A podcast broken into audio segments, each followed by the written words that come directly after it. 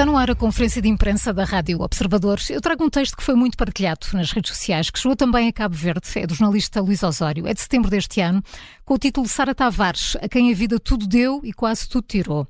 A Sara, que apaixonou o país quando cantou no concurso Chuva de Estrelas, tinha 16 anos quando apanhou o barco de Cacilhas para o Terreiro do Passo e depois o autocarro para os estúdios, cantou Whitney Houston e tudo lhe pareceu ser possível. Lembram-se deste dia? Eu lembro-me tão bem. Uh, sim, lembro-me lembro muito lembro bem dela. Lembro-me bem dessa, dessa, dessa primeira série sim. da Chuva de Estrelas e do impacto que foi que causou, a que ela foi? tinha, é verdade. Crescera sem os pais, a dona Eugénia Branca foi a avó que a mimou, uma avó emprestada no Pragal, lugar onde era feliz quando corria ou mergulhava ou ia à pesca com canas feitas de espigas. Feliz enquanto jogava a bola com os rapazes, mas havia qualquer coisa. Um ruído interior, uma tristeza que se tornou matéria viva, a ausência dos pais, a ausência de carinho, de colo, uma espécie de solidão que não dependia da quantidade de amigos e da rede de amor da Dona Eugénia. A Sara transformou-se numa estrela, ganhou o Festival da Canção, mas não queria ser uma estrela a cantar o que não lhe dizia nada, por isso foi à procura. Compôs, convidou produtores e músicos de que gostava, fez álbuns marcantes e amados pela crítica. E teve de parar por causa de um tumor no cérebro, um tumor benigno que resolveu com uma operação, retomou e parou, voltou a retomar e voltou a parar. E agora, em 2022, uma recidiva. Este texto é de setembro deste ano, recordo. É. Problemas na voz, impossibilidade de tocar guitarra, problemas e mais problemas, adaptações, mais adaptações. Mas continua. Deixou a sua equipa, quis ficar sozinha, mas continua viva. Desperta para as injustiças, para o racismo, para a hipocrisia mascarada de oportunidade. Continua a viver no Pragal, lugar com vista para Cacilhas e o Cristo Rei. É uma mulher do caraças, uma mulher poderosa, com um talento extraordinário e uma relação com a vida que talvez Deus ou um querumbim um dia lhe possa explicar. Porque é sempre isto, este dá e tira, este carrossel que é comboio fantasma, esta luz que se torna sombra. Este é só um certo de um bonito texto de setembro, é do jornalista Luís Osório, um texto que correu o mundo sobre a Sara Tavares, que morreu cedo demais, este domingo, aos 45 anos. Uh, e por isso, se calhar, João também, também escolhi uma notícia que é uma recuperação de uma entrevista, uh, agora na primeira pessoa de Sara Tavares, aqui no Observador. Uh, esta entrevista foi feita em 2017, portanto, mais antiga do que esse texto uhum. do, Luís Osório. Foi feita pela Cátia Bruno, com fotografia de João Porfírio, e uma entrevista que decorreu no Botequim da Moraria, na Graça, em Lisboa.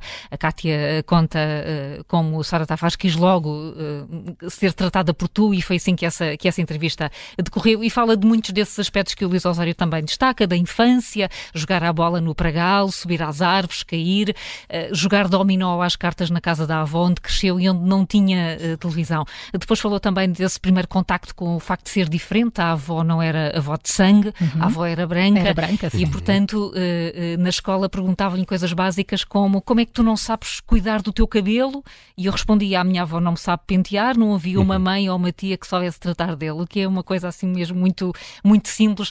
E ela diz que começou a perceber que ela, as pessoas do Pragal não a marginalizavam, mas ela via que os outros dos outros bairros eram marginalizados. Quando saiu para Lisboa, quando apanhou tal Cacilheiro, eh, começou a perceber as diferenças mesmo entre a comunidade cabo-verdiana e diz isto: o racismo não vem necessariamente da cor da pele, vem da estupidez, da ignorância.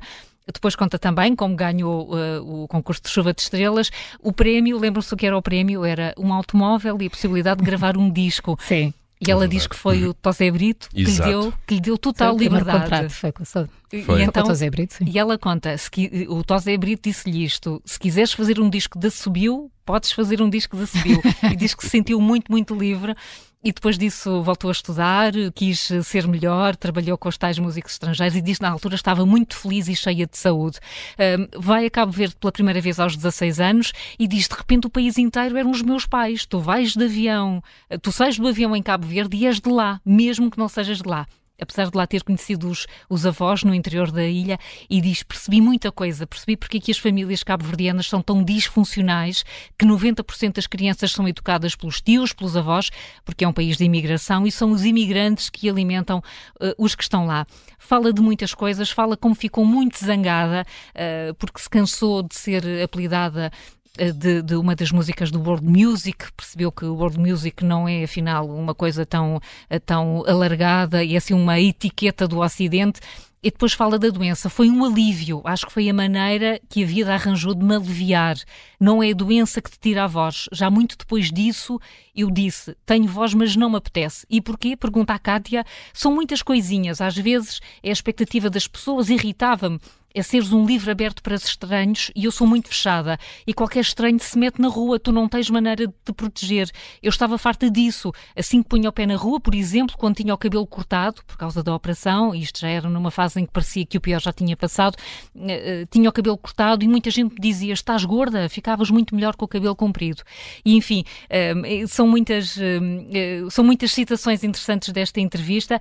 há uma parte em que ela diz: comecei a fazer contas, quando estava Boé de Zangada, é aliás o título da entrevista. Comecei a fazer contas, até posso ganhar X de direitos de autor ou de cachê, mas se calhar mais vale ser massagista, ter uma horta e ganhar menos. Enfim, é também uma homenagem que o Observador fez com, com esta entrevista belíssima à Sara Tavares. Republicada agora. A republicada Sim, agora está logo no claro. início da Não nossa homepage. Uh, ontem à noite fazia zapping na, nas televisões e apanhei o Zé Brito uh, em direto, penso que para a SIC Notícias, uhum, uhum. precisamente a falar da Sara Tavares. E, e, ele dizia, ele foi ele, como, como disseste, que, que fez o primeiro, o primeiro contrato. contrato. E que lhe deu liberdade ela. total. Absolutamente. E ele dizer, bom, vou, vou, revelar aqui uma coisa que talvez não, não seja conhecida. O, o, primeiro dinheiro, e ela disse-me isso, o primeiro dinheiro que a Sara Tavares ganhou com este contrato foi para fazer obras na casa da mãe, da avó, da desculpem, avó. Eh, porque chovia lá dentro, chovia na casa. Sim. E portanto eram condições relativamente precárias é claro que, que sim, ela tinha. Claro. Repara, tem 45 anos e não tinha televisão quando era uh, pequena, já é, enfim, Sem já dúvida. não é, já era invulgar, digo eu, para a maioria Sem dúvida, e portanto, enfim, uma grande homenagem. Ainda temos... Uh, Acho que ficamos por aqui. Ficamos por aqui. Paulo? Sim, sim. Esta história esta, que, que eu tinha aqui identificado, também hum. no Observador, pode perfeitamente ficar para amanhã. Conferência de imprensa nas manhãs 360. Se não ouviu desde o início, esta edição junta-se às anteriores e dentro de instantes fica disponível em podcast.